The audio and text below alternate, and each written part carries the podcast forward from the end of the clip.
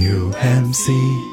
本期凑近点看由 Amigo 都来消消乐赞助播出。我把这三份工作先落在这儿，哎，完成了。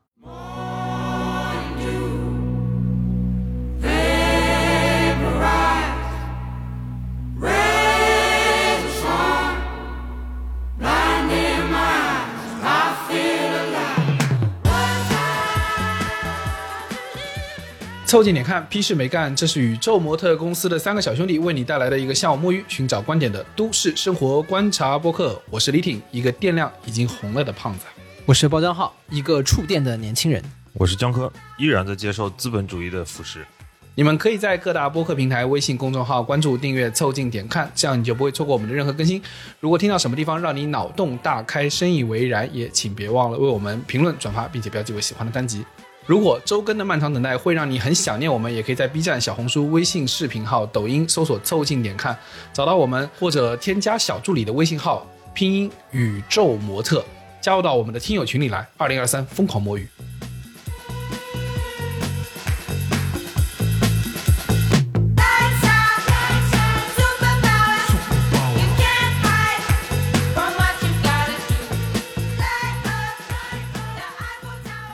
你们这两天有没有觉得这个春节啊？明明我们好像才跟了到现在两档节目，但是我就觉得已经上个世纪了。没有，我每天都还在怀念它。最大的问题是在于，你感觉下一个春节啊，感觉是在下个世纪的事情。哎，这个是本世纪啊，就这么没有春节了。对的，本世纪没有春节了，你不要讲，我已经讲了个噩耗了，你的这个噩耗更恐怖。之后的日子就都已经闰年闰掉了，就它都闰了，假期都闰了。对，就是回到工作岗位里还有点激情，但是呢，这个春节充的电现在已经没了。你你们这个耗掉这个春节给你们充上的这个电，好用了多久？我春节根本就没有充电。哎，我今年春节应该是把我二零二二年喝的所有的酒，在春节那七天就全部都喝掉了。所以我跟你说，电是没充上，酒精是充了不少，花了三天才清了宿醉。我跟你说这样的，我不是春节完了马上就出差，现在被安来悉尼了吗？嗯，我感觉我落地的那一天啊，我身上还带着一点老祖宗的酒在那边，就是体内还存着一点那种酒精在那个。机场有点有点晕乎的，就我带着茅台来了，我带着茅台来的，没有申报，因为都在肚子里，对吧？我实话说，春节期间啊，稍微休息一下，就是说好不容易能有一个 gap，又不用工作，又不用录播课，就是觉得可以得以休养生息。一到春节之后，你会发现，你春节里面所有的休养生息的原因，都在于你有太多事情，你可以说节后再说啊，是。嗯，对对对对，等到节后再说啊！你们有没有看过那张图片啊？就是有一个柜子啊，他们那个碗啊都已经要铺出来了。是的，然后你把那个柜子打开啊，那个碗的那个碗面已经对着你了。这柜子你开吗？这个柜子就是整个碗，感觉就是只要你稍微开一个缝，就哗一下全部掉出来啊！是的，春节之后就是这个感觉，就是你之所以可以得以暂停啊，就类似于你在看《三体》的时候，突然叶文洁在按那个按钮之前啊，你说我按了个暂停。所以地球就没有被毁灭啦，因为我们没有去通知三体人，幸好及时安全了暂停键。你非常开心。春节的时候就跟你在看剧的时候，比如在某一个剧情的时候突然按了暂停是一样的。你以为你停了？你为了害怕后面的事情发生，你先暂停了，后面还会播的。对你暂停了，三体人就不会来。我觉得是比暂停还要恐怖一点的。春节的这种状态啊，它甚至都不是暂停。有的人觉得春节是一个休假，是一个回家充电的时候。在我看来啊，春节本质上就是保外就医，就是保释，就是缓刑。就是一切的审判终将到来，你只是延迟七天，然后回家见见你自己的老母亲。对，该吃吃，该喝喝，见见见见家人。哎，流程都是一样的。哎，你们有没有察觉这个？我们一般啊，在说这个充电的时候啊，我自己有感觉，充电和发泄和休息其实是有点区别的。对的，就我们为什么期待这个春节能给我们充上电，就是我们是希望说它能够给我们下一阶段的工作。让我们投进去的时候是充满激情的，怎么可能？我感觉其实是一样。我其实没有考虑到说要对下面的工作充满激情啊。我觉得是对于之前的一种这个掏空的一种补偿啊，其实是这这个概念。你这个就有点像是发泄，不是不是发泄，就是你前面太空了，你需要又把这个之前的那种疲惫给清理掉啊。所以说它就往往是这样的一种补偿。当然了，你把疲惫清理掉之后呢，你的状态确实会好一点。那这个状态确实是又可能让你后面的工作的时候呢，感觉状态充分一些啊。我想起来为什么我觉得我说春节的时候我没有那种充电感了。今年春节又是巡演被安排了呀。啊，对的，就是你回家家事儿很多是不行的，而且我跟你说，你那家家事儿多，你要是回去，包括你玩的这个特别激烈也不行。包括你不管是春节还是周末，你比如说你疯狂的释放，对吧？然后疯狂的发泄，然后你在里面这又喝大酒，整宿整宿不睡觉，那其实也是一种消耗，就是发泄经常是一种消耗。很多事儿。对嗯它需要通过消耗来实现我把压力出去了。你你看，比如说发泄是你要去消耗精力去搞掉的，休息啊，有时候就我觉得包浆浩你刚刚前面说的那种是休息，就是我把积累在身体里的那个疲惫啊，要清除出去，排毒啊，要排毒排出去。所以我实话说，休假或者如果真的度过了超累的一个星期，这个周末啊，其实你要想给自己充电，是要进入一种心流。这个心流是什么呢？嗯，就是进入一种空，就是禅 zen，发呆你。懂吗？一种什么都没有的状态。你这个时候可以回点血。嗯哇！我每天看见我的银行卡余额，我就进入一种心流啊，对空的呀。所以说，我就没有办法说什么周末跟朋友玩个什么剧本杀，说这个回血，那你上班开会开的不够啊真？的是开会开不够不够，你知道吗？我没有办法进入心流，所以说是这个时候一定要有一种方法。你这个时候看到我的脑波是一条这个平稳的直线，当然可能也就洗他了。那可能是死了。这这这，洗他了，洗他了。不，我跟你说，最形象的就是，我觉得你那个说的还是有一点点像休息。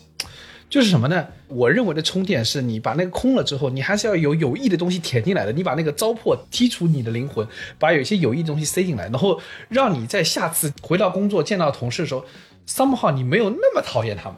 啊，就是你还是要有补充的，对就是你要没有往外输出，但是有大量的往里的补充，就类似于你那个武侠里面就是那个打坐运功疗伤，就哇，哎，对对对对啊对对，那个蓝条和血条就开始往外走。就你留在我身体里的东西，我会逼出来的。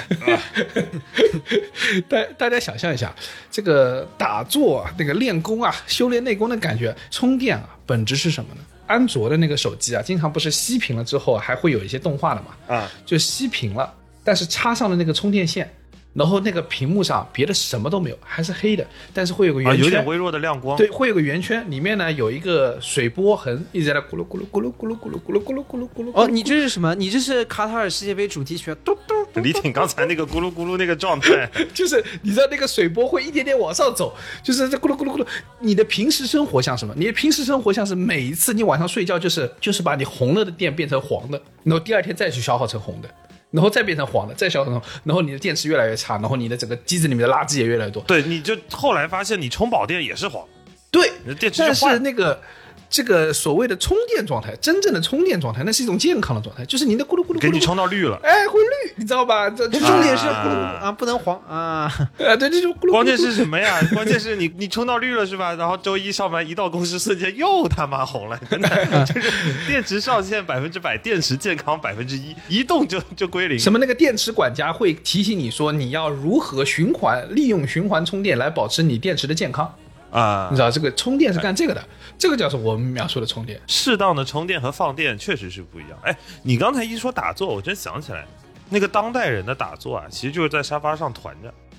我最近呢，我不是澳洲在南半球，现在有点夏天，有时候那个回酒店的时候，身体还是有点热的。我有一阵子什么时候觉得很舒服呢？是我在沙发上躺了一个晚上，然后发现那个手啊有点冰凉，啊，那人洗他了。整个人 要然后洗的了。你拿起的那只手摸了一下自己的脸，哦，当江科被我们发现的时候啊，人都已经凉了。李挺小包赶来现场的时候，地上只有我的躯壳的一个拿粉笔画的印子，人是已经拖走我。说我下班也经常在沙发上进入心流啊，就是时困嘛，然后中年男性嘛，在在沙发上嘛，不是的，你你不是的进入心流，哎呀，你们这些人真是有点问题。哎，如果打坐就是坐那睡着了，那就不叫打坐啊，真是的。啊，对，我知道你说的嘛。这个所谓打坐啊、心流啊，其实本质来说呢，还是个 ROI 的问题。就是呢，你们不能有太多投入，也不一定一大堆正向反馈吧，反正有点正向反馈。在这个里面，大家做的 return 还是很高的一件事就是做一个空手套白狼的这个行为，然后逐渐的恢复了自己的体力啊。说直白点就是这么回事儿。哎，我们啊，这个真的到这个点就太需要花点时间去认真回忆一下。我说实话，我有点想不起来，这个春节的时候到底是什么样的东西给我充电？就以至于让我能够回来的时候看到同事觉得还还不错。慈眉善目的。不是，或者这期节目我们就探讨两个事情，就是说这个事情呢，第一个呢就是你到底干啥能让你活稍微活过来点，第二干啥能让你迅速把电给掉没了，嗯，是的，就等于没聊，对吧？呃，对，就 前面教你充电，后面教你放电，一。正一负等于没聊啊，这个 这个世界啊就是一个熵增的过程啊，你没有办法避免这个本质，这么说是不是就高级了？对吧？我觉得问题在什么？我觉得问题在于这个耗电这件事情，这不用教，对吧？但是这个充电这个事情还得稍微想想。我现在想起来，感觉就是春节的时候啊，有一件事情我好像是发现我在每个假期都做，但是我当时没有意识到，就是这个事情对我充电了。每一个假期长的，我都会下一个傻逼游戏，就是 literally 的傻逼游戏。怎么定义傻逼游戏呢？为什么说它是这个 literally 的这个傻逼游戏呢？这个游戏啊，我在上一个假期的时候，我好像下了一个类似叫什么“做一个好房东”之类的这么一个游戏。这个游戏呢，干嘛呢？就是每天点点点点点点点点点点，然后收租金，然后呢？收租金，然后给每个房间，呃，那个换床，那个从弹簧床换成席梦思，换成席梦思换对对对对对开萝卜有好多这这种这。这不是这怎么听起来像什么老北京老上海的枯燥人生啊？呃，差不多。每天点点点点点，然后收房租。你不想做一下他们的吗？他们很可可开心了，每天就是枯燥人生。这不是什么傻逼游戏啊，这是这对这是美梦这是理想。生活，这是理想生活。对的，这是理想生活的追求。然后那个房客们啊，你已经有了两排房客，那房客还会动不动发出感叹号，然后就给你发出说啊，哎呀，我这个房子啊，这个马桶啊有点不好，你别的地方都挺好，马桶不好。我说哟，他还是夸我，那给他升级个马桶啊，然后就是不断的做，大概一个假期啊，我能造出五套房子，大概可以里面从低级的那个仓库宿舍变成那个高级的公寓。我操，我感觉李挺啊，李挺，你这个游戏有点那种就是 四十平的房间被你玩出了模拟城市的感觉。哎，对的。你这还要在家里布局，然后呢，我这个这个假期，我下了一个叫什么什么骑兵，你有一个基地啊，你这个基地呢，你可以出去打、啊打人啊，然后你这个主要做啊，对对对对，那个那个什么海岛骑兵还是叫什么之类的，反正就是我说实话，首先要跟大家说一点啊，这个这这些这个傻逼游戏一个很重要的特色，就是它的它的广告啊和它实际游戏内容是不相符的，一点关系都没有 啊？对，它那个不，它那个广告是说，就是有一个人在这射一下对面，然后把对面并过来，就两个人就合并合并成一个厉害的兵啊，对对对对对吧？好像经常很多看到那种游戏那。这经常看到啊但是你点进去，这个游戏完全不是不是那个游戏是吧 完全不是这么。哎，这个就说明你没有认真看广告了。那很多广告会写的，就是该场景会在游戏的第二十五关之后出现，你还没玩到那儿。呃，我那天听那个就是节目啊，他还说了，就是这种游戏呢，在海外投广告非常成功啊，就是因为嗯大家都被这种这个很很绚烂、很有意思的这个模式给吸引了，发现不是这么一回事，在欧盟啊这些这些游戏要被告了，因为虚假广告。然后呢，这个啊中国的游戏厂商就非常非常聪明，我为了推广，我在我的真实游戏里面参一个假游戏的视频。就你点到某一个不知道哪儿的一个按钮会出来那个视频，表示我这个游戏里真的有这个环节。啊啊，就意思你在游戏里面看电影，哎，电影放的是这个视频对啊，对的套娃厉害吧厉害厉害厉害。那这个傻逼游戏玩的乐趣点在哪呢？哎，我跟你说，这个乐趣点是什么呢？就是首先你的这个兵啊，不会不断的会变多，而且变多之后呢，啊你把这个兵一合并，拼啊，就出现另外一个更厉害的兵。然后呢，他每一三个包浆号合成了一个李挺，啊，大概这个意思吧。对的啊，离体重的角度上来说是这样的。对的，是是是要往这个方向然后呢，你就一直在那点，一直在那点，大概就是把这个这个升级一下，把那个升级一下，把这个兵和那个兵啊合并，把那个这个飞机和那个飞机合并。然后它还有很多项目呢，比如说你出去可以打一下别人对，哎，说到这，我想起来了，我没记错的话，那个游戏好像是会被偷家的。啊，对，会被偷家，会被偷家。所以说你要攒钱，然后买一个罩子，把你那个房子罩起来。然后你每天还得盯盘嘛，你得你得盯一下你家有没有人把你后院啊，对的给摸了，。因为如果你那个罩子一般是八小时，最多你可以很贵贵买个二十四小时的，但过二十四小时你还是会没的。但是我上班以后就没玩了，所以估计我的家里被偷光了啊。李挺现在就是对好 四房一厅又变成毛坯了。哎，包家就问，就是你看这个游戏，你在玩在玩什么东西呢？哎，我跟你说是这样的，这个游戏啊，就是你看到你那个房子不断变大，你看到你的那个这个飞机啊不断变多，你会哎呦，这个飞机还有这种类型的，你还是有点开心的。啊，然后呢，每次当你接接近到这个游戏设计的，就是当你接近到你觉得这个游戏已经毫无意义，因为你的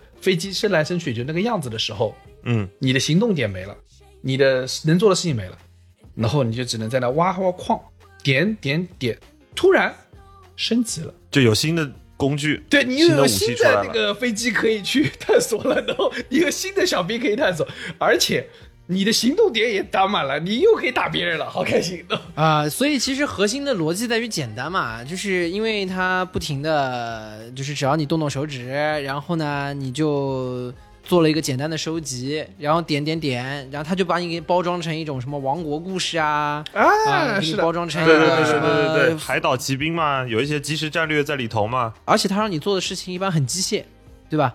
就是反复点来点去这个，对。然后在这个反复的机械的这个操作里面啊，但他却给你讲了一个比较完整的故事线和一个比较宏大的世界观，嗯。所以呢，你在这个里面呢就很容易进入心流，就是因为你不用动脑子，你就可以发展下去。对，其实你那有点像挂机游戏的逻辑啊。我我给你推荐一款，也不叫推荐一款游戏。我之前你说到这个傻逼游戏，我想起来，以前在微信小程序上有一个养鲲的游戏，养什么东西？特别火。养鲲鲲不是不是那个鲲，不是那个练习两年半的鲲，反正就是 养鲲的一个游戏。养成类游戏，偶像练习生。那个养鲲游戏一共就两个，第一个它有一个类似四百米跑道一样的东西，然后有个鲲会在上面跑，它每跑过一圈呢，你就会赚一百块钱，等等，你先跟我解释一下“鲲”这个字到底是什么意思？就是鱼鱼字旁，的那个鲲它，哦，鲲就是不是不是有鱼鱼鲲鹏的那个鲲，对。它本质上其实也是一个三合一的游戏，大鱼它游戏规则非常简单，就小鱼变大鱼，啊。然后呢，会有一开始你会有个初始的一个小鱼，然后在那转圈，然后在那四百米跑道上，它每转过一圈你会有一百块钱，然后攒够了一定的钱就能再买一只鱼，然后把那鱼也放到跑道上，这不是你就有两只鱼在跑道上跑了吗？然后你买着买着买着，你就会有三只鱼合成一只大鱼，大鱼跑的时候它挣的钱就更啊合成了，我刚才猜到要合成了。然后这时候最经典的来了，游戏的玩法到此宣告结束，剩下的所有的事情就是反复的做拿钱买鱼，把三只鱼合成大鱼，让它上跑道跑，然后挣更多的钱。但这时候就涉及到一个问题，就是那个鱼啊，你每一次买完以后啊，它的单价都会变贵。比如你今天买了一只鱼是一百，你下次再买只鱼就变成二百了。啊啊！这时候钱不够，钱不够了，你等也等不及，怎么办呢？看广告。哎，看广告我知道。这个时候就涉及到傻逼游戏心流的一个非常非常好用的，推荐给大家的一个 multitasking，我管它叫做傻逼游戏多线哦，就是你把那个游戏放下，然后你就可以玩别的事情。我把手机放在那儿，那个鲲在那儿跑，然后呢，我嫌那鲲跑得慢，我就点一个广告，三十秒是吧？然后我打开电脑 B 站看一个视频，然后看着视频看着视频，哎，这个广告播完了，你关掉，啊收获然后你发现那个鲲就跟打了鸡血一样的在那跑，我这个时候你有一点资本家的感觉了啊，这个人 被你拿 OKR 抽了一下，现在跑非常快，就是有种被动收入的感觉，对吧？对，然后呢，你再点一个视频，这个时候那 B 站那个视频也放的差不多了，你在 B 站再看一个别的视频，这时候整个对吧？你充电的这个过程既不花脑子又非常丰富，你就同时有一种煎饺配米饭的那种那种丰盛感。根据我玩傻逼游戏的丰富经验啊，我就这么跟大家说，一般这个广告啊是两种类型，第一个拼多多，啊，对，拼多多投非常多。还有还有就是那个傻逼游戏，傻逼游戏的傻逼游戏第，二个就是 傻逼游戏的另外一个傻逼游戏的这个傻逼游戏的做广告。那照理说他们是接了自己竞品的广告啊，有可能他们是一个公司在做内部引流啊。对，他们一个公司的。啊，这个公司就不提了，好不好？我还有点熟。然后，然后现在这个问题是他，他最近可能好像吃透了我们这种用户的心理，然后他开始搞一个什么呢？就是他那个广告啊，播一半啊，他突然暂停，跳出来一道题。我操，就是怕怕你困了。刚才这个节，刚才这个广告的主人公叫什么？就跟那个老师啊，老师突然上课上一半抓着你上黑板做题啊，说我刚才说这题答案是什么？答案其实很简单，叫题目，下面就是鲜花，什么钝角，反正是这种，只要你点了肯定能选对，选对了少五秒，不选对广告不播了，停在这了。然后呢，就说你看完一部电影还是这广告，你说你们到现在没有给我们解释一下，就做玩这个傻逼游戏啊，它心流在哪？目前我觉得就是我们大家就听到了傻逼的部分，没有听到它这个能够这个心流的部分。我跟你讲，这个游戏它的给你的心流的地方在哪儿？就是它持续让你的兵变大，然后呢，你在觉得很烦恼的时候，你说：“哎呀，这个兵我已经不想看它了。”你发现已经五个小时过去了。嗯，你在过去的过程中享受了你的兵三次升级，对，然后享受你的城市变大了三倍。我的理解是这样的，核心在于就是说，它给你了一种简单的快乐和不用脑。对你要是说，如果这个东西是当你看到你的兵变大，你再也不想看它了，你怎么不去玩文明呢？文明一玩，我操，这个一个假期过去了。他要用脑子的呀。但是文明可不是傻逼游戏，对，但文明可不是傻逼游戏啊。我我刚刚说了，部落冲突都都是需要策略的，他不需要，他只要你点，那文明在这里面，重点是你要投入精力，你得算，你可能会被人推掉。这就是问题啊。这就是问题。文明有很厚重的一个历史和和游戏的设定的背景的，你是需要花点时间去研究的。然后你会发现隔这个隔壁突然这个各种什么奇迹猛造，然后你发现你根本干不过他，你还这还在开石头呢，他那儿他妈导弹已经飞过来了。所以说这个事呢是是不高兴的。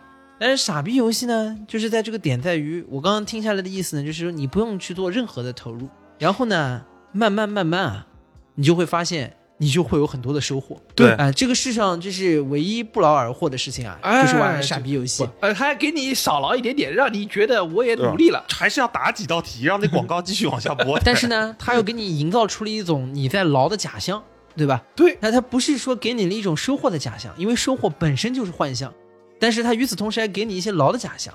然后呢，你在这个里面就乐此不疲，在里面去沉沦进去。那在这个里面呢，我就突然意识到一个问题：你们这么讲呢，我就明白了，为什么时隔这么多年过去了，我现在还能在支付宝给我推送信息，说我家鸡被打了。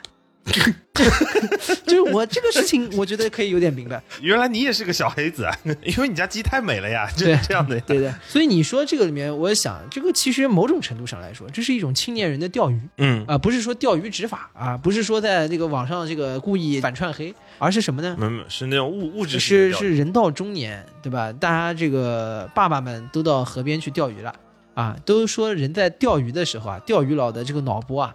啊，是最接近于死亡的状态，他只有不，但是有略微的一点点波动，那点波动就是咕噜咕噜咕噜咕噜。对年轻人呢嗯，他不钓鱼啊，年轻人这个可以电子钓鱼、赛博钓鱼。对，赛博钓鱼什么呢？嗯就是去玩这种傻逼游戏啊。这我看那个跑道上的鲲在跑，其实也是钓鱼。我我是觉得，就是这个这个方面，我觉得我爸是非常年轻的。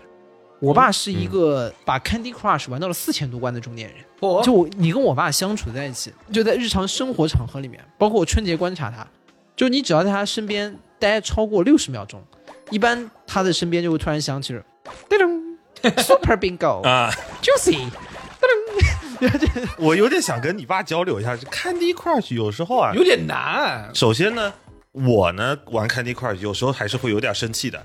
你最后差一步过关过不了，他给你搞个连胜，你知道吗？他搞一个连胜，你连胜断了，你其实稍微有点生气的。我就是说，还是长辈比我们的这个段位要高。嗯，对吧？他的情况就是他这叮咚 Super Bingo，然后那边大喊，就我一个人在厨房忙啊，就你在这坐那儿看电视玩游戏，然后放下去，毫不恋战，毫不恋战，大家。来来 Candy Crush 随时可以停的，随时可以停的，这个是 Candy Crush 的好处。啊，处。然后大概啊。你过了、过了三分钟之后，你发现他可能是什么去丢了个拉稀什么的，然后又开门回来，随着他开门的一瞬间，你又听到叮咚 Super Bingo，而且我有时候真的说实话，Candy Crush 生气了几次，我发现这个游戏真的一点技巧都没有，你就滑。吧。对对对，不是，我跟你说，就是你们真的还是没有把这个现代中国这个游戏产业的蓬勃发展，这个和过去那个上一个时代的游戏联系在一起。Candy Crush 也是要有点技术，就跟江科说的一样，它还是会让你觉得烦恼痛苦的，还是要有机运，还是要有这个各种各样的怎么怎么动它，怎么拿大的。嗯但是连连看就是不需要脑子版的 Candy Crush。要的呀，连连连看还吃点反应的呀，连连看吃反，他他那个时间轴在走的呀，它就是跟跟那 Candy Crush 一样，它更本简单。质是一样的。对，啊然后三消的游戏本质都是类似的。我要说的核心是什么？就是这种游戏才能让你进入心流。那你说有些游戏其实也很休闲，比如说 QQ 麻将也很休闲，不行，它进不了，因为你输钱你就打断了你的心流。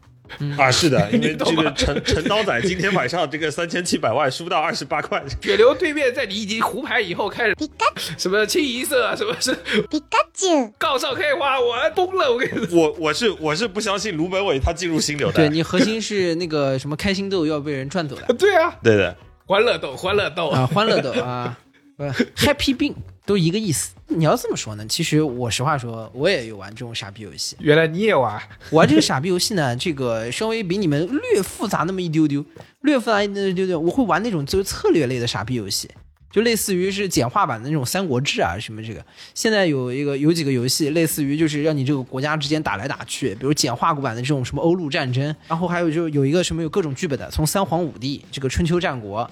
到什么汉东汉啊，打匈奴。我前两天刚玩这个东汉剧本，我刚是刘秀，哟，掀翻了新朝王莽的统治。位面之子，对的啊。然后它这个游戏呢，你要是说在里面呢，首先第一，它满足了我这种中二的想法，对吧？啊我从小就觉得这个东西，我就是羽扇纶巾的啊！你们这些莽夫就知道打打杀杀，只有我决胜千里之外啊！这是先满足了我一个这话。第二，这个游戏啊，最大的好处是什么？是当你玩着玩着，你发现，哎呦，这个新朝的王莽好厉害，打不过他。啊那你发现你把手机放旁边放一会儿，它有个东西叫离线发展，就是刚把自己打的这个就 山穷水尽。你看，哎呀大家我记住了，就是你设定了一个规则，然后他开始给你被动那个收入出现了，就你就开心了。这个我这个工作了一天，回家一看之后，哇，我又是兵强马壮啊！这是啊，这个王莽干他！灭个什么这个赤眉军啊，灭个绿林军，什么新朝的官军，我给你这个横横扫天下包家浩，我有个问题啊，你你这个跟我看坤在四百米跑道上跑有什么区别？啊，就没有区别。我现在意识到，我意识到它是一个东西了。我之前没意识到它是一个东西，我现在发现它就是一个东西。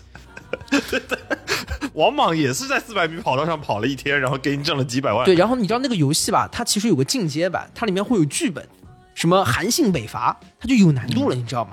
它进入竞技的状态，就是你要各种算你怎么样。他有故事线了，他就对你有一些要求了。哦，我哇靠！我进入那个里面之后，我突然发现，哇，每走一步我得算，我得多少用多少个士兵到这儿，又要吃多少粮食。呃好，开始要放弃游戏了。拜拜，再见，拜拜，拜拜，再见，再见再见啊！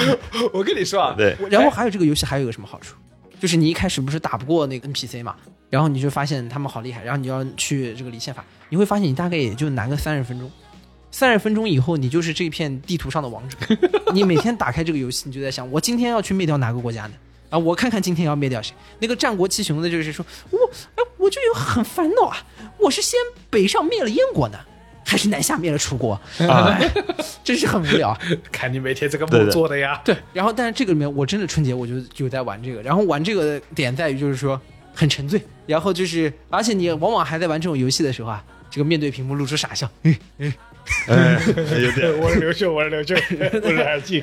韩信，哎，真开心。我是从怎么从那个这次春节的那个游戏啊，我是怎么醒幡然醒悟过来的？嗯我到最后不都一直都能打，我打谁都能打赢嘛，对不对？什么时候幡然醒悟呢？这个游戏啊，要要求你必须加入一个联盟，就是他会不断提醒你说要要有社交属性嘛，哎、然后呢要要命了，我操！原来一直是孤胆英雄、一方霸主的，现在不得不要投投奔大企。你知道，这就是这个游戏的一个败笔。为什么呢？因为你到某一个等级之后，你必须加入联盟，不加入联盟，他会一直提醒你，你是要加入什么联盟？加入一个什么房东收租联盟吗？是就是、呃，这个联盟一般我们叫那个什么自如，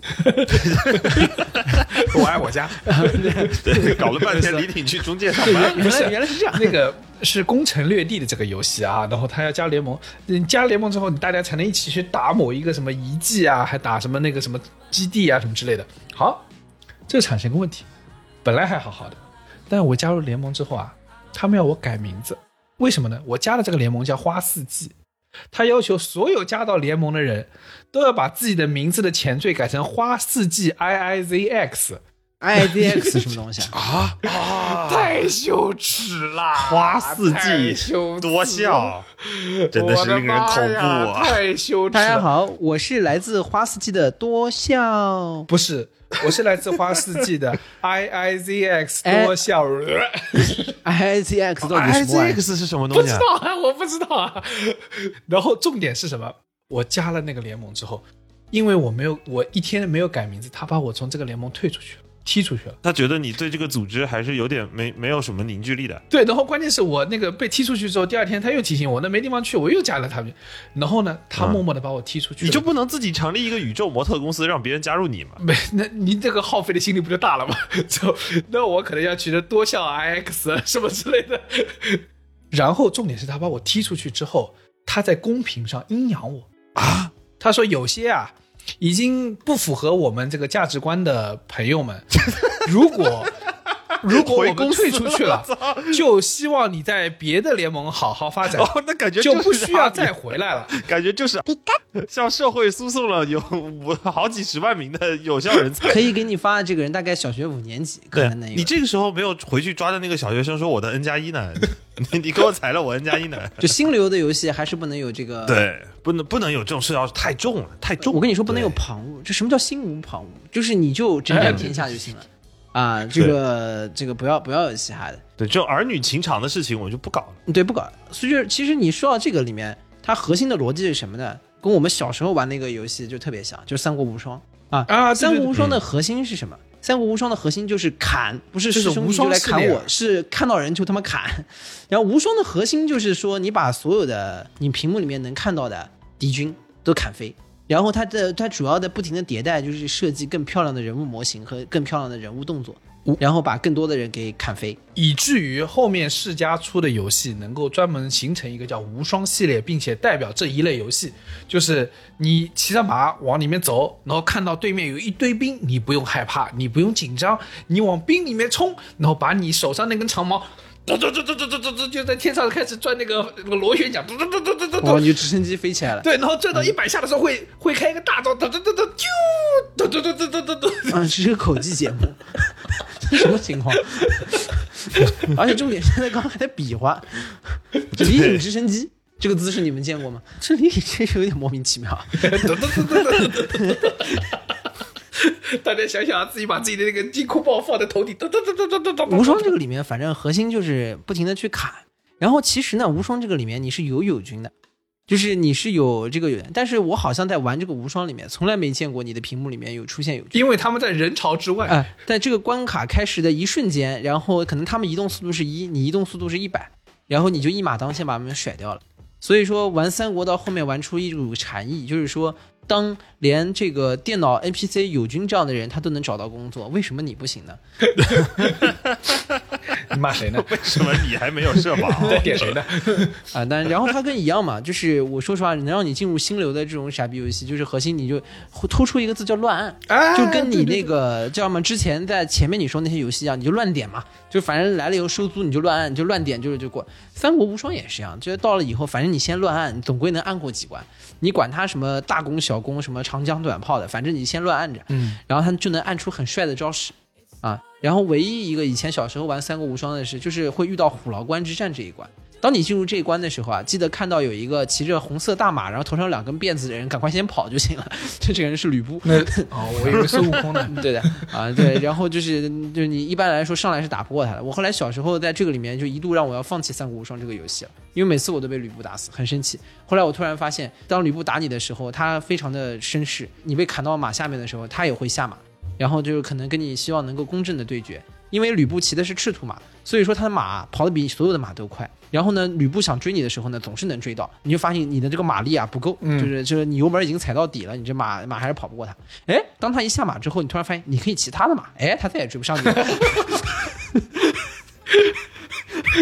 然后，哎，我这关就过了，后面就开始继续咚咚咚咚因为吕布追不上你啊！啊，嗯，他给你提供一些这种小小的乐趣，就是跟吕布说有本事你下来，吕布可能说有本事你上来。我觉得就是说到底，就是我们对这种傻逼游戏啊，为什么能够给我们充电？就是因为他们能保持我们持续的受到那个正向反馈的刺激，但是我们却不付出是任何心力啊，就突出一个乱按，但是快乐了。对，我在假期漫漫长的假期里面，我会想说，我看个书吧，对吧？然后躺在沙发上，把环境都弄好，然后开始看书。刚打开几页的时候，就开始困了啊！然后就进入心流。看书呢，所谓的心流就是人 pass out，然后就开始被人观察到你是用嘴呼吸的。就回到之前那个问题，就是容易着。嗯，对，我觉得是这样的，我们还是深挖一下为什么我们要追心流这个东西啊？我跟你说，发明了心流，发明了禅禅这个人，他万万没有想到，不会在一档播客节目当中被三个年轻人说玩傻逼游戏可以进入心流 啊！发明这个词的人他是万万没有想到的啊！你就想，嗯对对对对，禅宗可能没想到最终的落脚点在这里。在菩提树下参出来了这么久之后，他没有想到，就是最后能进入心流的方式是哒哒哒哒哒哒哒，是是看一个是看一个鲲在跑道上跑，还是那个问题，就是你去追心流的核心的点，其实我们就是在想说，生活已经太累了，所以我们能不能用尽量低的功耗去获得那些简单的扎实的快乐？哎，对的，其实我追的就是这个点，对的，降本增效嘛。啊，是的，而且我非常这个诚实的跟大家说，就是我们讲这个节目啊，这个凑近点看还是要强调一个对自己诚实，对大家诚实。你要我真的说我的假期都在看书呢，大概率的都是睡着的，对 对吧？啊，还是这个等等等等等等等，这个就是我。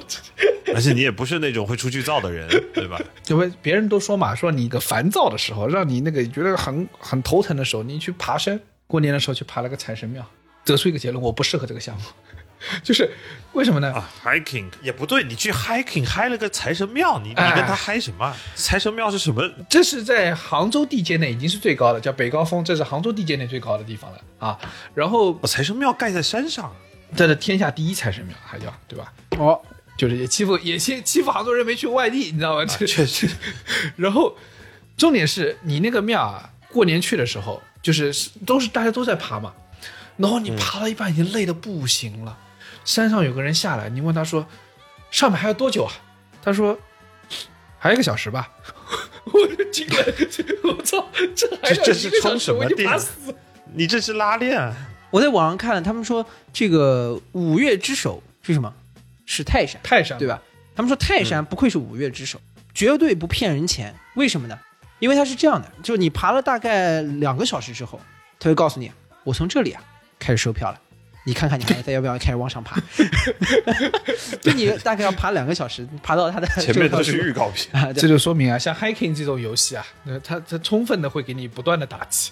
啊，嗯，对我能爬上去的核心原因，就是因为它是个财财神，庙啊你爬一半啊不爬上去，总觉得今年应该完蛋了。有沉没成本了，对，而且这个我跟我爸是一起去爬的，我爸全程啊，就是我知道这老炮还是厉害，全程背手背在后面，他不是那种很辛苦拿个东西杆撑着啊什么的，手背在后面。他那天穿了双皮鞋，啊，皮鞋见财神嘛，要正正式一点，对对对穿皮鞋，手背在后面，不露声色，保持一个步调，慢慢的往上走。他也不来说比你快，也不能比你慢。然后他走到上面的时候，他的脸啊还是一样的表情，但他看到他嘴唇已经开始发白了。感觉像是一种你爸的。我刚想说，感觉像是你爸的心流，原来你爸有点顶不住了。对对，我爸已经消耗消耗光了，他已经没电了。那没事，我爸我爸要去爬，肯定是 bingo super bingo。不不不，你会看到他手上在玩 bingo，但是嘴唇已经发白了。我跟你说，就是真的就是因为上面是财神，不然的话真的就放弃了。这是唯一的动力。啊，我跟你说，就是你所谓要获得心流，或者你真的获得休息的方式，就是不能太费劲，或者说它不能太繁复。我还有一个点就是，呃，我觉得亲近自然有的时候是可以稍微放松的，但是呢，它这种如何让你舒适的进入自自然，这这是个问题。啊、进入自然是比较这，我是这个属于比如说一什么一躺两年半，什么浪拍我翻身，我觉得这个是可以的啊。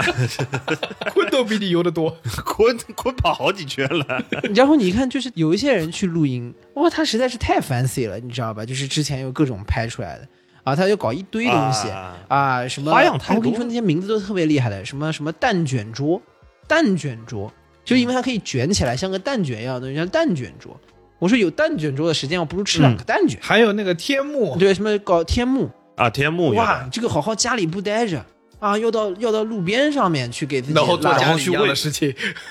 你说这就是 glamping 吗用用我妈的话说，就是大老远跑去喂蚊子，然后喂的那么开心，然后又回家。对，然后我靠，那些户外装备，什么 Snow Peak 可他妈贵了，哇！然后就是随便一个小锅，哇，这个我可能已经可以买一把章丘铁锅了，然后它的一个小小小破壶，对它那个瓦斯炉其实有说法的，呃有的瓦斯炉你还得好好再买一买。然后就是重点是这个里面呢，就一定还要再弄点放两瓶什么香槟啦，然后弄点这个香槟杯啊，然后花呀然后放点什么花呀，那个三明。治啊，对三明治啊，那三明治估计最后基本是给蚂蚁吃掉的，然后，然后放点放点水果啊，啊，一般都是三亩店买来的，都是成套的。就我跟你说，照片拍的都很好，最后吃的都是自嗨锅，对，然后还是自嗨锅攒劲，终还是自嗨的一锅攒劲是吧？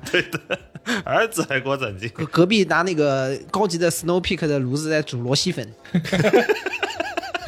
然后，然后这边的 glamping 的人说：“ 哎呀，你这臭到我了，我来一口吧。真的也也就是臭臭拍不进去嘛，没关系也就是小红书不传播味道啊，不然全是螺蛳粉和自嗨锅的味。我跟你说，啊、可能想的是搞个什么经济学人，然后但是英语周报最后发现只能搞这个中间还能做做速 Daily 之类的。哎你说为什么它叫 glamping 呢？glamorous 的 camping，我是真的休息不来，在这个里面，我想想都费劲，因为我每次看到他的这个照片的时候，我仅代表我自己观点啊。我每次看到他这个照片的时候，我想的第一个事情是，等会儿收起来好费劲啊，我还得把它收回去。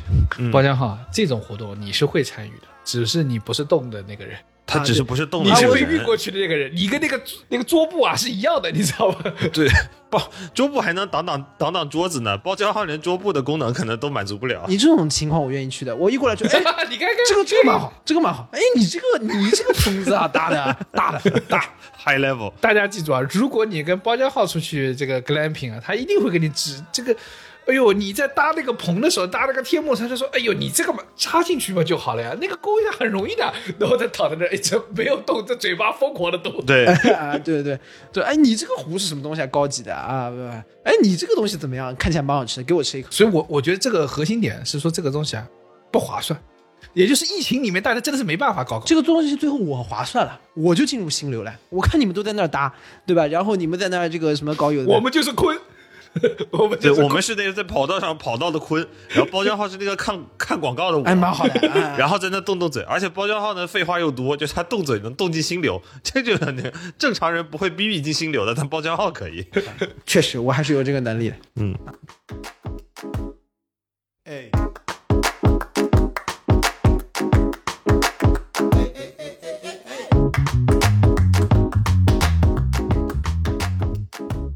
不过我这周末跟同事去了趟曼里的海边，哎呦，所以我发现澳洲人在找心流这件事情上面啊，你们资本主义还是厉害啊！哇，说海边真的是真的是有说法，真的是有说法，而且是这样的，你你们在澳洲待过的那都能想起来，澳洲人就是海边呢就突出一个那个各种角度的那种晒太阳，嗯，就是背晒一晒，然后再翻过来肚皮再晒一晒，绝对不怕皮肤啊，侧的再晒一晒，就是就你感觉啊，这海边啊躺着不是澳洲人，躺着啊是一堆可爸爸。在那边转啊 转啊转啊转，就整个是这这烤鱼这不是我说的吗？就是什么今日一躺两年半，什么明日明浪打我翻身。啊，对。但是呢，我这次去有又有一种不同的体验，就是我们在 Manly 的时候，我同事跟我说，Manly 上有一个小红书很有名的叫 Wormhole，就虫洞的地方。啊，这就是一个洞，这个洞你从里面看出去很像是时空穿越的感觉，因为里外的环境不一样。对，但是那个地方呢，它没有路，就你得从那个一个怎么讲，类似悬崖，但是其实也没有那么夸张的一排礁石那边尝试去爬过去。啊啊我爬到那个礁石的时候，我发现呢，没啥意思，它就是个洞。嗯但是我在那个虫洞出来的路上，我发现一个地方，就是它在那个海滩的岩壁大石上面，就 out of nowhere 的冒出来了一个长椅。就是那个海滩呢，它一路上挂着牌子，都是那种就是摔死了后果自负，就一直在强调这个地方无人维护啊，你摔死了你就自己自负，上面银石砸下来自己的安全自己想办法。但你在长椅上坐到死，我们是允许但。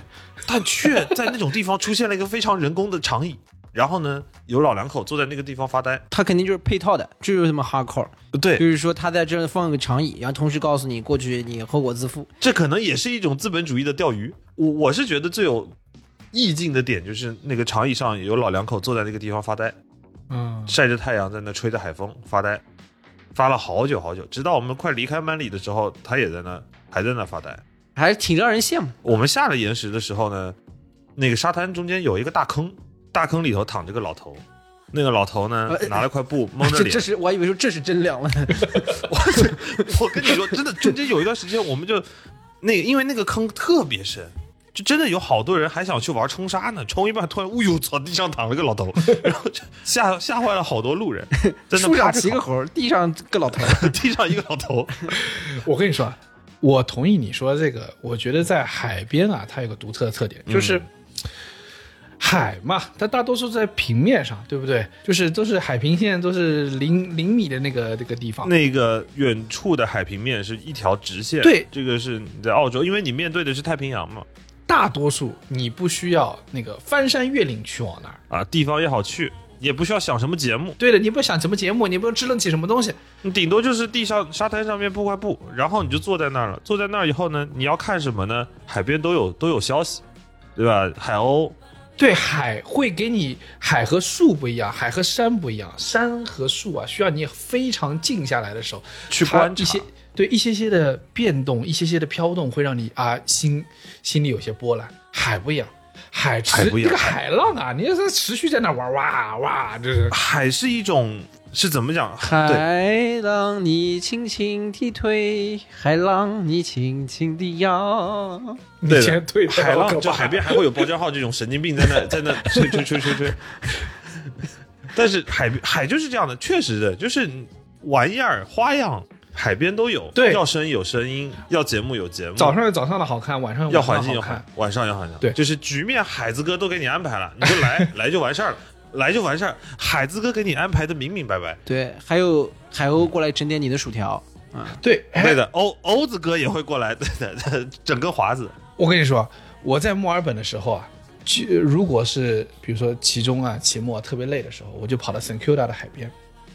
到海边干什么呢？嗯，海边有一个麦当劳，你就买买一个那个那个一个套餐，然后呢，汉堡自己吃，薯条啊，你就走到海边坐一会儿，然后那个因为你坐的你手上有薯条嘛，香的嘛，那个海鸥就往你这边靠近，然后你往天上，哇一撒，然后那个海鸥就呜噜噜噜噜噜噜从天上飞过去。啊，对的，就就感觉自己很梁朝伟了嘛。你们这集你们不看视频实在是太亏了。真的太可惜了其实李挺这个嘟嘟嘟嘟嘟之后，他刚又哇一下，就开始哇啦啦啦啦哇啦啦啦啦，他自己就已经快飞到他们家房顶上去了。三百斤的海鸥，你见过吗？对的，海边，因为我说实话啊，就是它是自然是辽阔的，而且千变万化，呃，他又把这种辽阔给你放到这个最顶，对吧？所以说，为什么是富豪都要去搞点什么游轮，对吧？哎对的大海的包围当中。对，所以说，在这个里面，就是很多的时候，白噪音啊什么的都是海的声音。你可以在那边花最小的这个成本，但是在感官上面受到很大的这样的疗愈。所以你归根到底，我说实话，进入心流的最好方法，我们已经给大家总结出来了。如何能得到最好的休息？如果你有一个假期，你要用这个假期来好好充分的休息，就是下载十个傻逼游戏，坐到海边去玩。玩它一下午。而且我推荐呢，对，而且我推荐呢，你在海边，当然你看视频什么的稍微有点不方便，找一个那种老式的收音机，功放啊，也不用功放嘛，收音机都能插耳机的嘛。哦 或者是你你你手机时候找一个能能听能听收音机的那 A P P，核心的点是什么呢？看广告的时候闲着没事儿，听个交通广播，啊，把这个剩下那一点那一点碎片时间也打发掉，哇，真的是双倍快乐。我最近啊，就是这个上一个假期的时候，就春节这个假期的时候，我我想到还有一个事情是我觉得对我有充电作用，就是我最近打开那个我的这个播客列表，发现里面有很多非常有营养的播客，嗯，比如鹰眼时间啊、创业内幕、啊 Slow 啊 Brand，、就是那种商业的微谷幺零幺科技早知道。信息量很嗯。足的，就是你知道看那个听那些东西，就是哇，Chat GPT 啊，这个 A A I G C T M 啊，什么新能源混战啊，什么之类，哇，听的风生水起。但是然后呢，如果我听了，是进不了心流的。它什么样能让你进入一种心流呢？是曾经我们在学生时代最容易进入的一种心流，就是老师在上面上课，但我就是不听。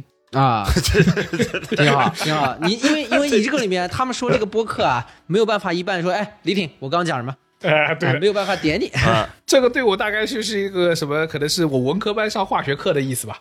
我们说到这儿，我们就暂停一下，然后我问一下听众啊，刚刚刚才江哥去了哪个海滩？评论区回答一下。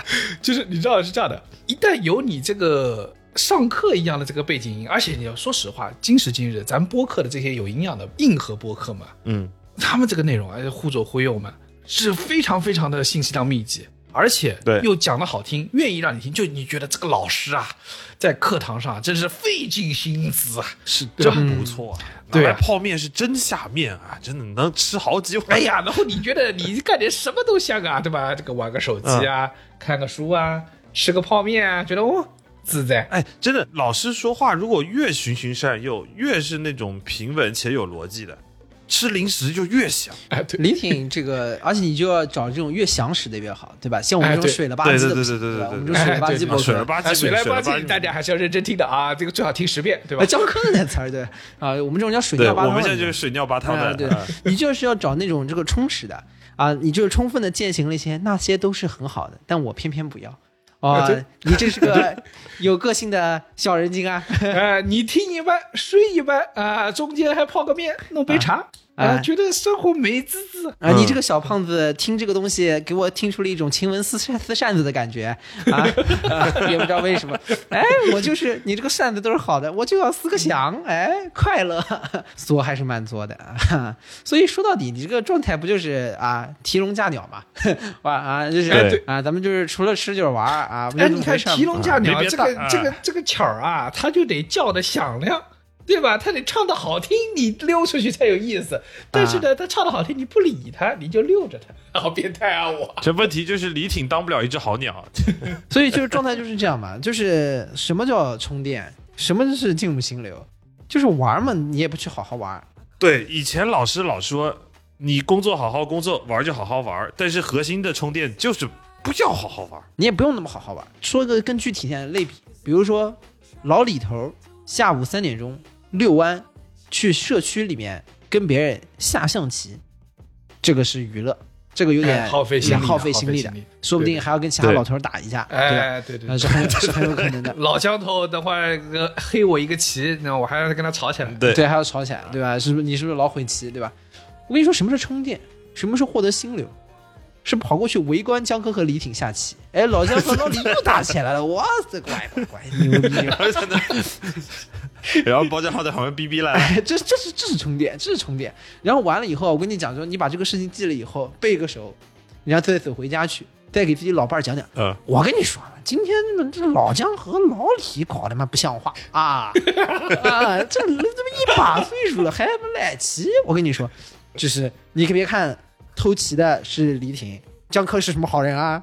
啊，一个巴掌拍不响，啊讲，我跟你讲，是哎，他也不是什么好鸟，也不是什么好鸟啊！叽里哇啦说半小时啊，说好了，开始吃晚非常饭了。非常满意啊，非。常满意，该吃晚饭了。我跟你说，心情倍儿好。然后包天浩背着手说：“晚饭吃点什么呀？”哎哎呦，哎呀，这个还可以，这个还可以。啊这就来劲了，你知道吧？这就是充电。然后这回头想想之后，自己镜头倍儿足。充电充好了，那么问题来了啊，是什么让你在这么快的时间里就消耗掉你那个费了老鼻子劲才充起来的那点电呢？啊，是你自己啊！你那块电池本来就没多少电啊，一共就五毫安，那打第一个字的时候就已经零了。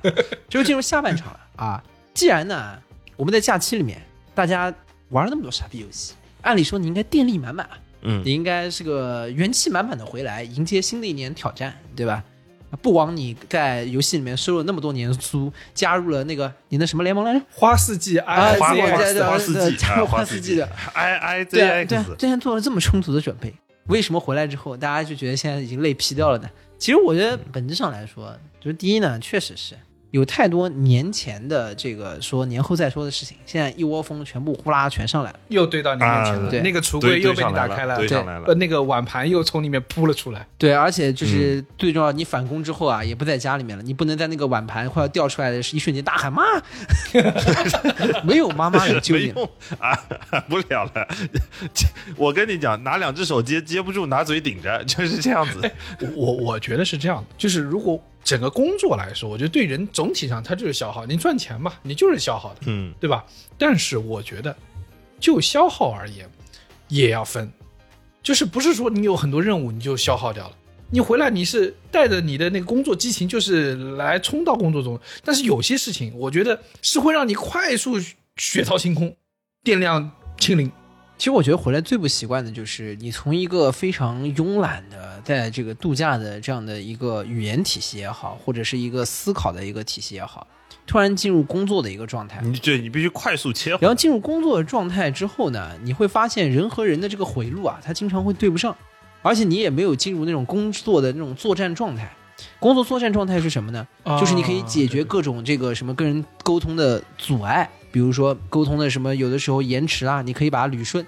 啊，有的时候你跟人沟通不畅了之后，发现说了一半掉了一半，你可以自己给它补上。比如说，还有你在工作的时候，可能跟人这个说话啊、打着哑谜，嗯这个指桑骂也不叫指桑骂槐吧，别人指桑骂槐你，你也能听得出来啊啊！这是你在工作状态里面的时候，你是可以解码这些事情的。你就是这种战斗状态，你可以各种消解。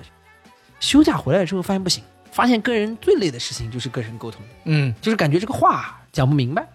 原因是什么呢？就是因为你在这个自然的语言体系里面生活太久了之后啊，你整天以为啊，这个生活啊还是就是就生活论生活啊，就生活就事论事。但是呢，进入工作之后呢，你会突然发现，并不是这样的啊，并不是这样的。这相当于把美国大兵扔到了阿富汗战场上，发现这个人不是这么玩的。对的，你就突然发现，哦，这个绝大部分的情况跟人的沟通是不顺畅的，是有延迟的，有丢包的。嗯是大家在这个里边指桑骂槐的。就是这这个事情，其实我是觉得回来之后，你一瞬间会觉得怎么那么累？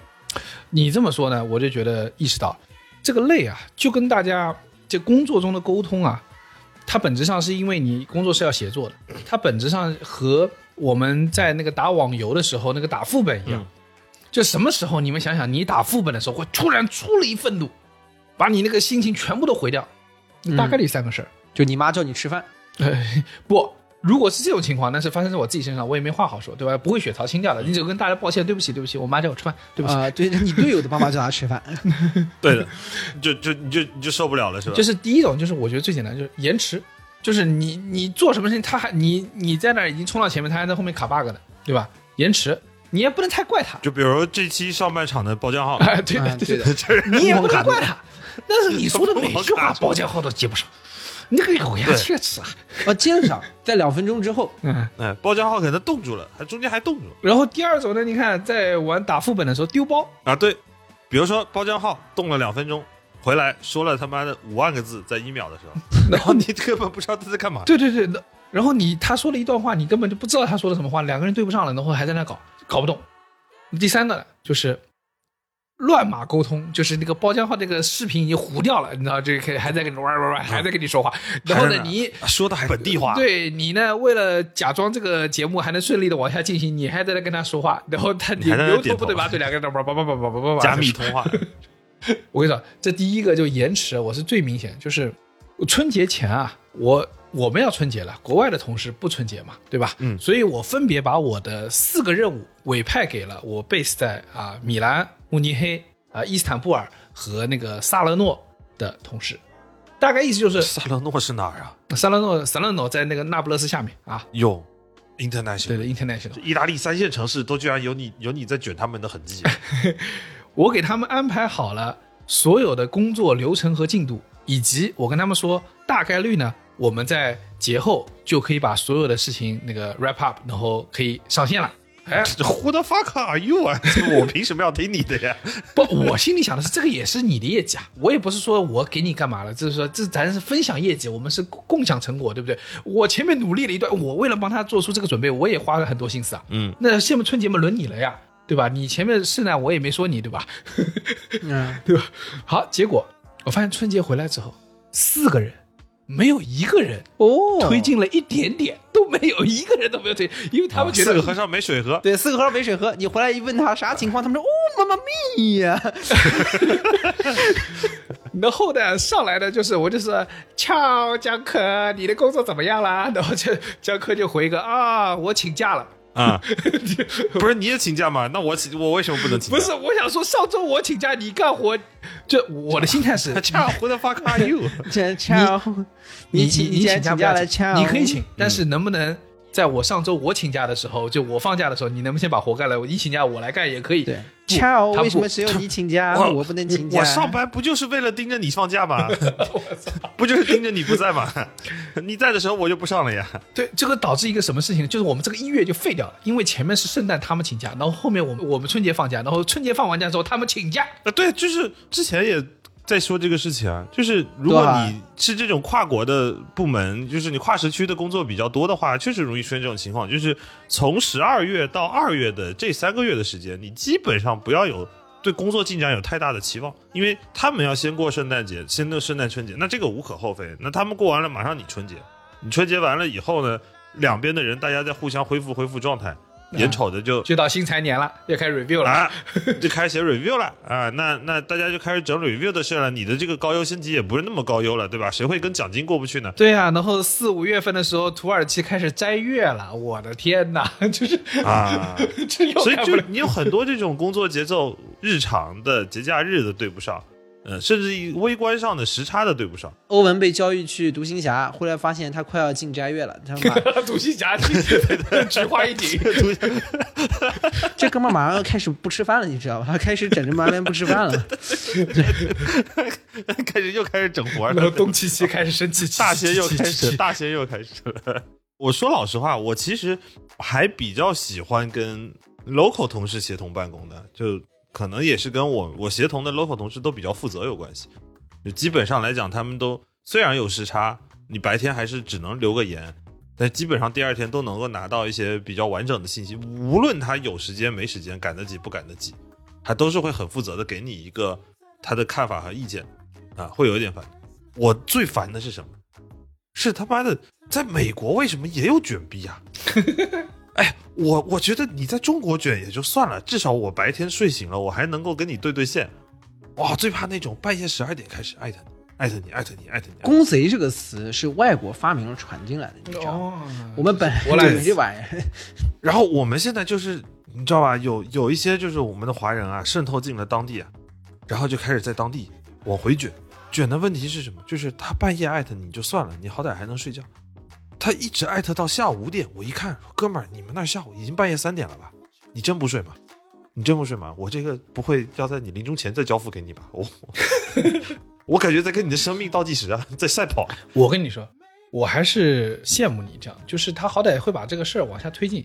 你知道，我就很多时候不得不扮演这个卷别人的角色。嗯张科啊卷你那个人，他说也他也是被迫的啊，就是他也并不是啊，对吧？他不是故意要卷你的，他他那边也在 骂，他他那边也在骂你，说我一同事，妈的这个叫前面在中国天天我放假，他也放假，我他当自己美国人呢。就是真的是，对吧？我跟你讲，我现在就是李挺在萨勒诺的那个统治的状态。对，我跟你说，我为了追这些这个这个海外同事，我跟你说，就是我他们意大利，我们这五点啊，他们那儿起床了啊，然后我要跟他们拉第一个会。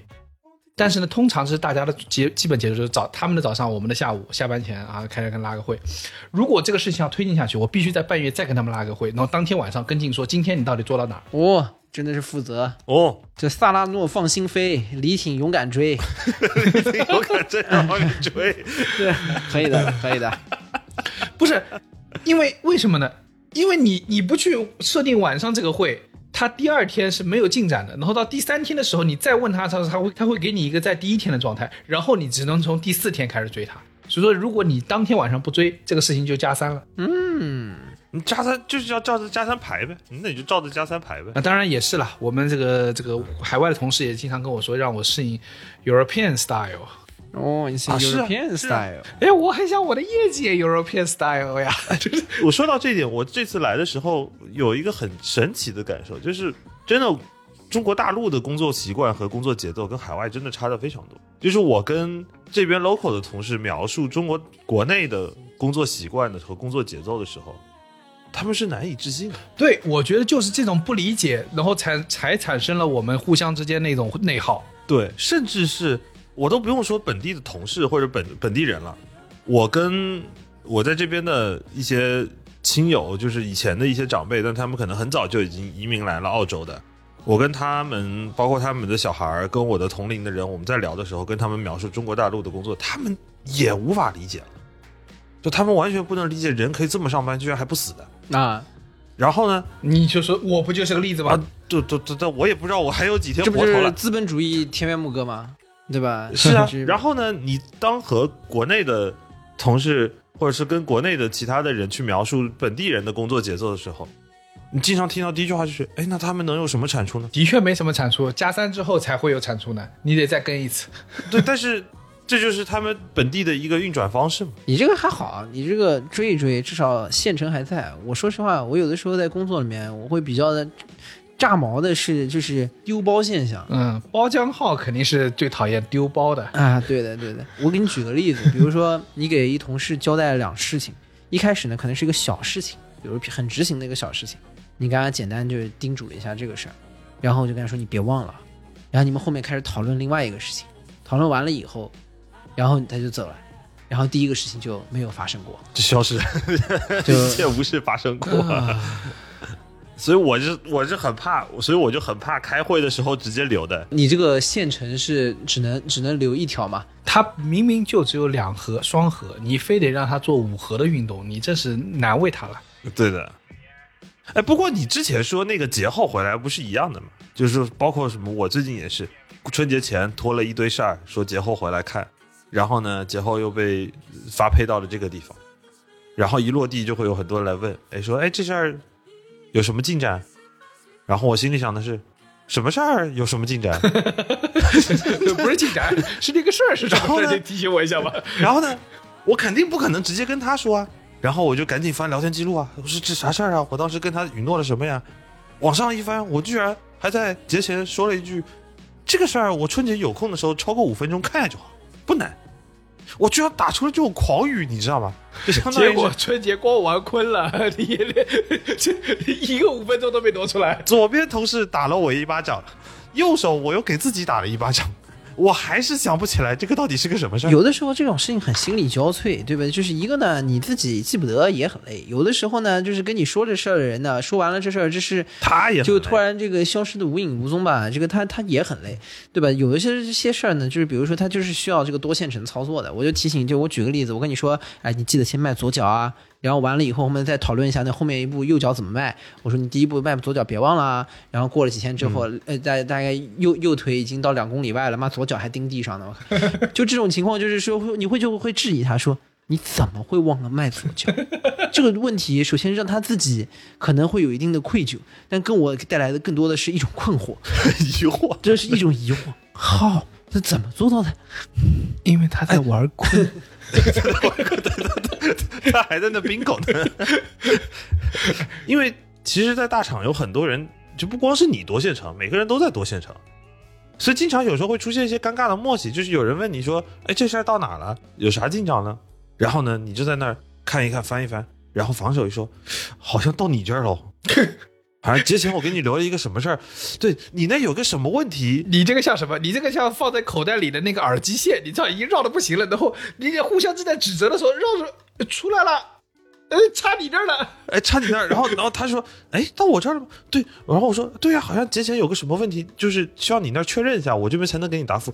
然后然后你们两个人沉默五秒钟就，哦，那我回去再对一下再来找你吧。回去疯狂理线，这个耳机啊，那个耳机挺。好的，然后这个时候我就趁他回去对的时候，迅速打开聊天记录查呀，我到底欠他什么事儿？然后然后过再过半天，他说，哦，不对，我那个事儿前天就告诉你了啊。然后就两个人沉默五秒。我其实就是节后回来大家都不在状态，我实话说，就对然后都很累，然后就是在这边让自己觉得这个精疲力竭。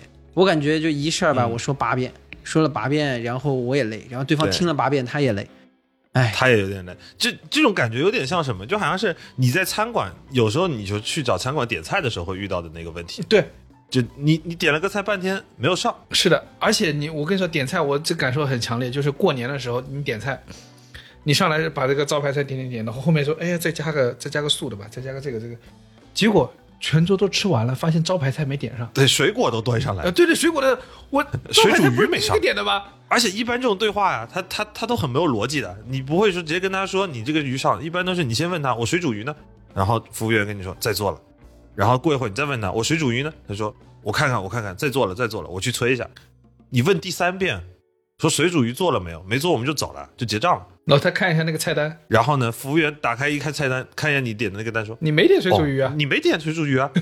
你那属于县城遇到 bug 了，对吧？我跟你说什么是他妈丢包了，就是你刚才说我呃说服务员帮我倒点水，我还有另外我们水煮鱼没上，你懂这个意思吗？然后要么水煮鱼来了，今天晚上你没水喝；对的，然后要么水来了，水煮鱼游走了。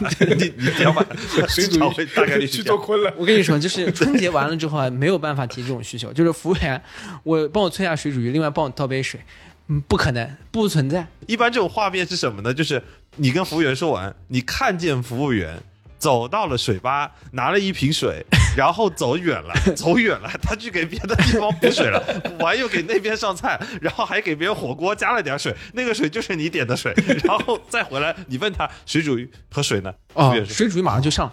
对，他跟你说，再做了，再做再了，再做了。对，过完年回来之后，你当提出了那个服务员帮我加点水，另外帮我们催下水煮鱼这样的一个需求之后，你大概率能得到的最好情况就是你喝，你可以喝水煮鱼里面的汤，这是最好的，这是最好的情就况。为为什么刚才这些画面我描述那么久？就以前我在餐馆端盘子，我就那种。所以说，江科的同事们，你们知道为什么他老丢包了吧？他以前就丢包。我我跟你讲，我脑子里记得水煮鱼跟水，水煮鱼跟水。半路上突然有人跟我说，帮我加点酱油好了，你再也不要想见到水煮鱼跟水。我拿酱油就不得不说，啊，我突然想到，在工作中啊，我经常反向利用丢包，就是，嗯大家要注意啊，在同在同事的交流中啊，有些时候在和老板们的交流啊，你会发现有些老板啊非常善于有开拓性的思维啊，经常有很多很多想法，然后呢，但他们内存啊很差，就是他们那个这个能冒出很多东西，但是存不下来。然后呢，大家给大家一个小技巧，你们在那个时候啊，把他说的话记下来，然后放到你的下次报告里面，然后拿报告给呈现给老板的时候，老板说：“你这个点讲的很好啊。”然后你先啊、是是是，我想出来了。然后 我我我以前没发现，为什么呢？是有一次我跟那个跟老板那个脑爆完之后，我把他的方案写下来了，然后加了点自己的两条东西，然后下下次讨论方法论的时候，我把这个东西给他看了，他觉得非常优秀。我说可不是嘛，你自己想的。没头脑跟好高兴。对对对对，工作中啊，充分利用丢包，对吧？不用在乎包浆号开不开心，丢它。就让包浆号自己给自己制造信息差。还有就是过年来回来，还有一个很不习惯的事情，就是有很多事情不能直说。这它是什么概念呢？就是你在假期里面啊，你是很习惯嘛，自己在家里面有啥说啥。有的时候，对吧？咱们活到这个年纪，回家什么亲戚朋友也没有再烦的，对吧？就是该怼该怼也怼。但是呢，你回到工作里面，你突然回来意识啊，你进入那套话语体系里面，有些话你是不能直接问的啊。呃，嗯。最明显的就是出现在于，比如说你可能涉及到一些这个什么合规问题啦，啊，或者又有一些这个可能性的探讨啊，啊，总的来说就是有一些需要负责任的问题，啊，嗯这些负责任的问题，这类问题你好像往往不能直接问 yes or no，因为对方也不会嗯。直白的告诉。如果你问的太直白，这个事儿可能就停了。当你问的 yes or no 这个事情就记了呀。那就是记了，然后以及呢，嗯他一定会用种种方法告诉你是这个事啊，不是我负责的。是的，是的，但实际上呢，这个就是现实生活啊。你要知道，在很多行业内，其实也不只是一个行业，它的很多上位法和管理办法，它都是征求意见稿，或者括弧试行啊，啊。十年过去了，还是括弧试行，行业当中就开始按照这个办法来执行了。所以说，当你要问别人这个事儿到底应该按什么来执行呢？别人没有办法告诉你，那告诉你之后呢，他就变成那是谁谁谁说的。所以你在这个里面，往往就开始技巧就开始出来了。你开始问江科老师啊，哎，这个之前某某某某事情啊，有没有 A A B B 的这样的一种案例啊？啊哦，哦，有啊，有这个案例啊。哦，那当时这个 A A B B 是满足了什么什么什么样的条件呢？哦，原来是这样啊。哦，这这是当时的情况，这个也是比较特殊，后面你也不是特别清楚，对不对？但但当时是不是这个样子啊？啊，是是。啊，你搁这是，你跟他要些判例，你就相当于你搁这儿搁这儿，我说实话，江科其实可能也是想帮我，但是重点是呢，刚刚那个对话里面，他也不能明说。他也不能明说。对我肯定不能明说你能做，啊，就是可能类似，啊。就江科的意思就是说这个事儿我就当不知道啊。我就是告诉你十年前这个事情是怎么这么发生的啊，我给你讲了个故事，对的。我就这么一说，你就这么一听，就是他一般来说就是讲的是什么呢？从前有一座山啊，山里有座庙啊，庙里有个老和尚、啊，庙里的合规是这么这么做的。哎，，老和尚。啊，有个老和尚啊，什么是暗示你去找个秃头是吧？最前楼哪个秃的，那就是找他。你说这个，我想到在我们的工作场合里也有这个，我也是大概一年多才摸清楚这个哑谜，摸清楚这个乱码到底是什么样子。哦，你这一年多才摸清楚这个哑谜啊？是是是是那那你这前面一年班上的不太容易啊。啊，对，他前面一天还在求着那个 T 加三啊，能不能快点？大家都在强调说要进步啊，这是每次公开发言大家都要说进步。我其实特别不明白，因为我我认为在这个组织里面要实现进步还真他妈有点难。就你要提升自我，你根本做哪有时间进步嘛？啊，你以为进步后来意识到就是进步啊？后来意识到，进步啊是晋升在公开那个场合里面要说的词。啊，就是你要点的说法，对，你要就找晋升机 promotion，会你不你要说能不能让别人知道你要 promote 了。对你不能在公开场合说，在座的各位，我要晋升了，你们洗洗睡吧，不能这样。啊，你要说是这样啊，但是你这个事儿竟然花了一年才懂，你这个基本就等同于你花了一年时间啊，一直在啃椰子壳儿，后来发现这椰子这个椰子里面啊，竟然是有肉的，还有水喝，哟，这李挺是不是有可能就前一年根本没有晋升的机会？这事儿跟他也没啥关系，没必要学了也没用。但是大家有想过一件事儿吗？就是其实我们平时生活中不代表我们没有这样的沟通，平时的生活中延迟也始终存在，丢包也始终存在，打哑谜，呃，就是鸡同鸭讲、词不对话的时候也都存在。主要那个时候不涉及发钱啊，就是都好办。是的，就是在一到工作中，你突然发现啊，你你说的对，就是他发钱了，你突然发现你对这件事情啊的容忍度突然变低了。我觉得本质上就是因为我们的身份，这个赚钱的这个身份，把我们异质化了，就把我们所有人变成了另外一种对待的事物。我们彼此很多时候只是相互交付生产物的那个生产机器，所以我们互相之间是没有同理心的。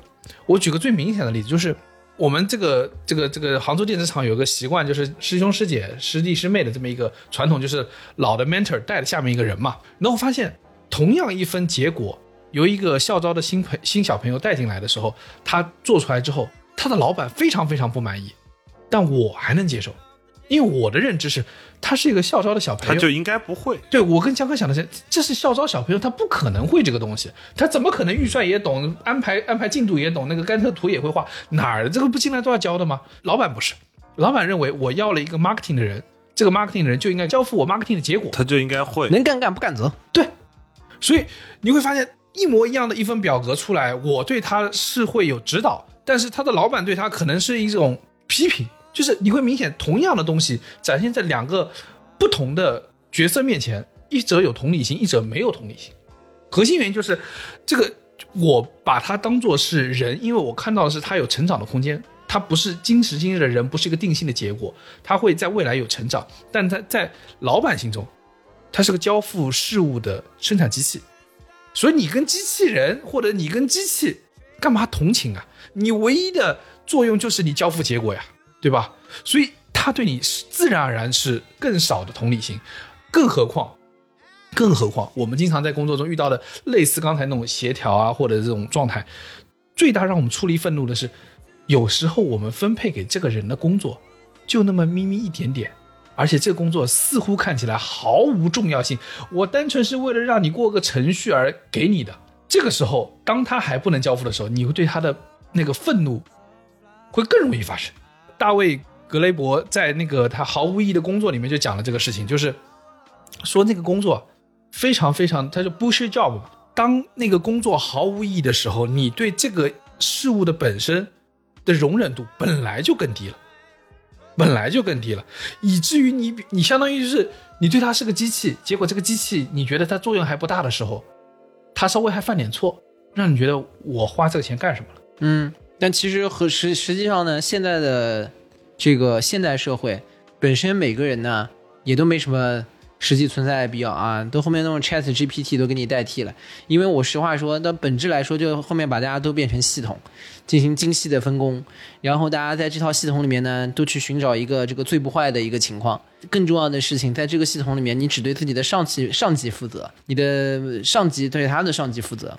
没有人为真正的事儿负责。没有什么人为这个事情真正的本身的这个事情来负责，每个人玩命的都履行自己的职责，然后履行完自己的职责之后呢，后来发现就是已经在这个事情里面异化的，就是脱离了这个事事情事情的本身。什么大家要一起杀一头猪啊，核心是为了那个能够拿到最后的猪肉啊，最后就可能有什么磨刀的部门啊，可能有这个叫什么负责放血的部门放血的部门啊，什么什么啊，反正这个每个人只负责自己的这个部分之后，就发现磨的刀贼快，然后放的血这个什么噗就放完了，然后之类的，最后会发现搞到最后大家发现，哎，没人关心肉好不好吃，猪呢？那这猪呢？猪呢？放血部门最后 搞出了一个放血中台 对，然后呢，可以可以把所有的东西都能放血，因为他们放血本质这件事情是可以复用的，所以呢，就是猪的血也能放。产品部门专门研发了一个杀猪的系统，但是猪没有上过系统。对的，对，猪没猪没上过系统啊，人放了不少血，就为了开发这个系统放了很多人的血。对，然后这个什么磨刀的部门设计了一套安全体系，就是绝对让这个猪啊在砍它的时候，它绝对感觉不到痛，但它感觉到痛的一瞬间，他就那你这还有啊 ESG 呢，对对对啊。对吧？Social responsibility 了，对对对对，你这公司很伟大。你。妈合规也得过对，最后就发现妈没人关心猪肉好不好吃，这个是这本质，所以说你在这个里面就大家就会很愤怒，大家觉得我靠，你为什么要阻碍我？嗯？嗯，你把这个猪杀这么快，我血还没放完呢，怎么办？呃，除去同理心，我们再往下挖一层，就是为什么我们玩傻逼游戏的时候，呃，不必认真上课的时候，在海边那个待着，闲暇的感受这个呃海风的时候，啊我，们是可以充电的。而反过来，回到工作里，回到业务协调的那个沟通场景中，就会有大量的损耗。我在想，是不是这两种机制之间有一种相斥的内在？嗯我举个例子啊，比如说我们进入心流的时候是可以让人充电，我们大家都知道了。相反呢，如果我们脱离了心流，在一种不稳定的、无法沉浸的状态，就进不去那种心流的状态，我们就总是会出现有种疲惫、损耗、头疼、烦恼。我之前看过一个呃，芝加哥大学心理学家叫米哈里教授，他曾经讲过，呃，心流和心流之外的那种差异，比如我们自我的执着，他说就是一种耗费精神能量的过程，因为自我的执着会让我们在日常的生活里经常感受到一种威胁，而一旦有我们这种威胁呢，我们就会用知觉，就是用我们自己的感官去侦查周边，来判断这种威胁是不是真的存在，以及如果真的有威胁存在，我们该如何去准备和应对这个过程，是我们在耗费自己的精神能量。就举个例子，就比如像说黑暗森林，如果我们放下自我，黑暗森林对我们来说是 nothing，因为我们本就是大自然的一体，我们不会觉得森林对我有危险，因为我就是森林本体啊，对不对？嗯。但是呢，一旦如果你认为你不是大自然的一部分，你是你，森林是森林，哎，那就是变成黑暗森林了。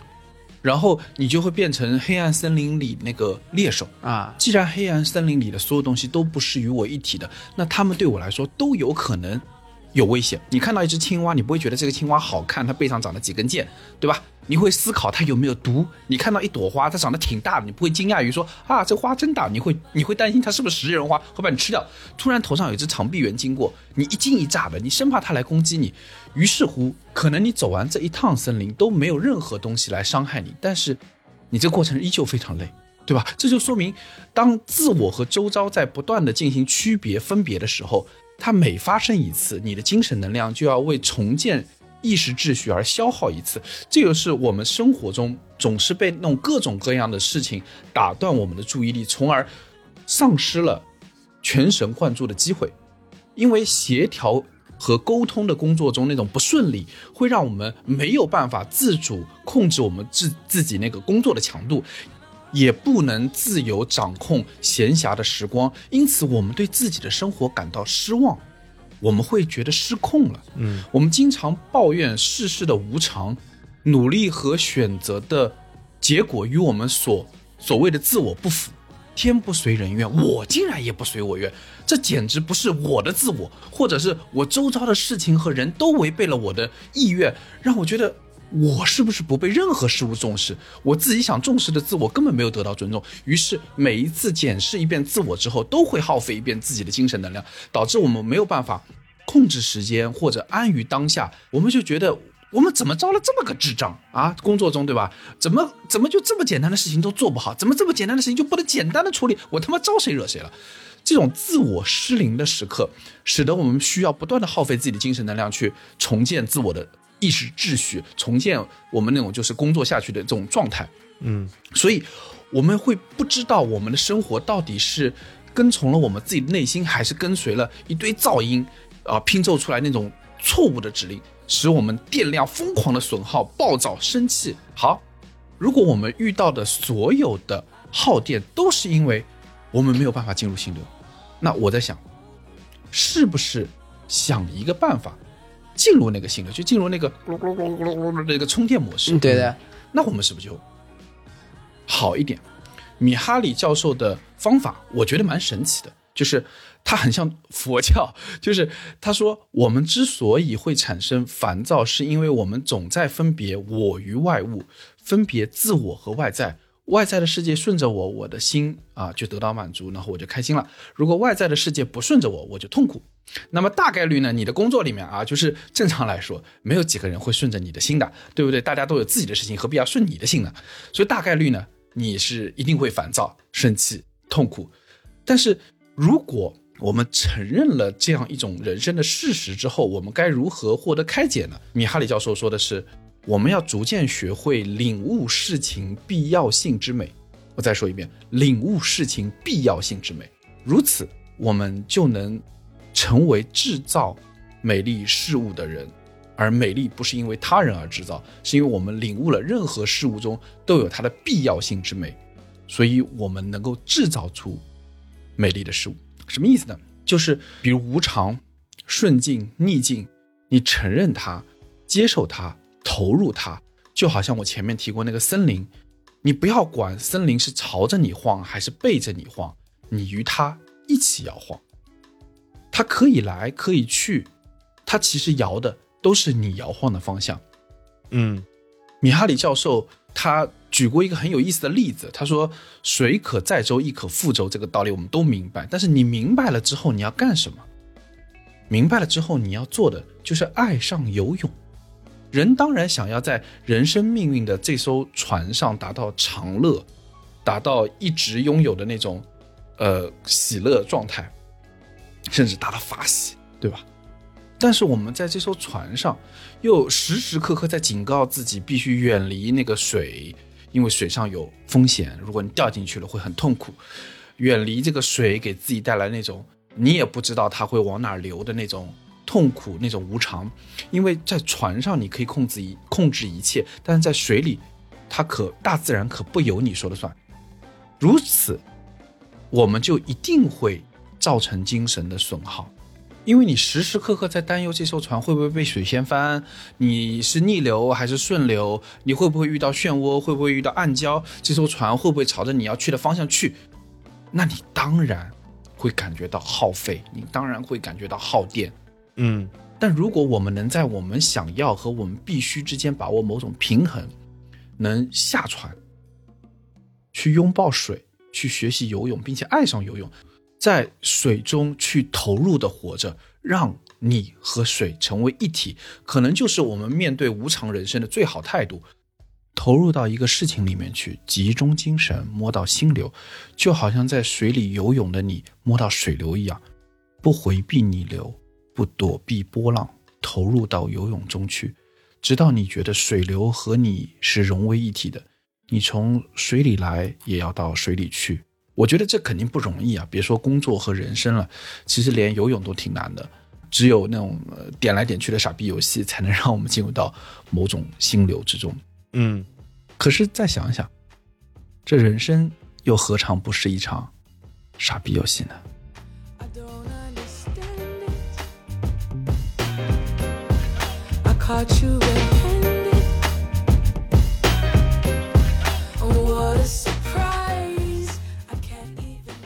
一颗螺丝钉掉在地上，在这个加班的夜晚，垂直降落，轻轻一响，不会引起任何人的注意，就像在此之前，某个相同的夜晚，有个人掉在地上。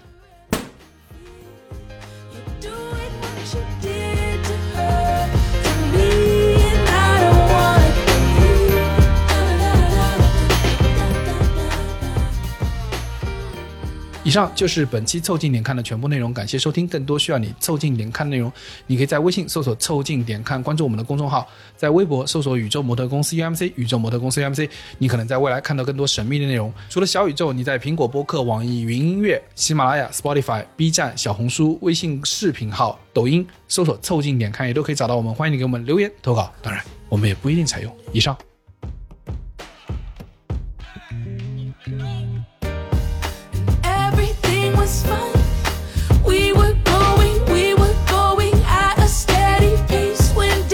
change your mind.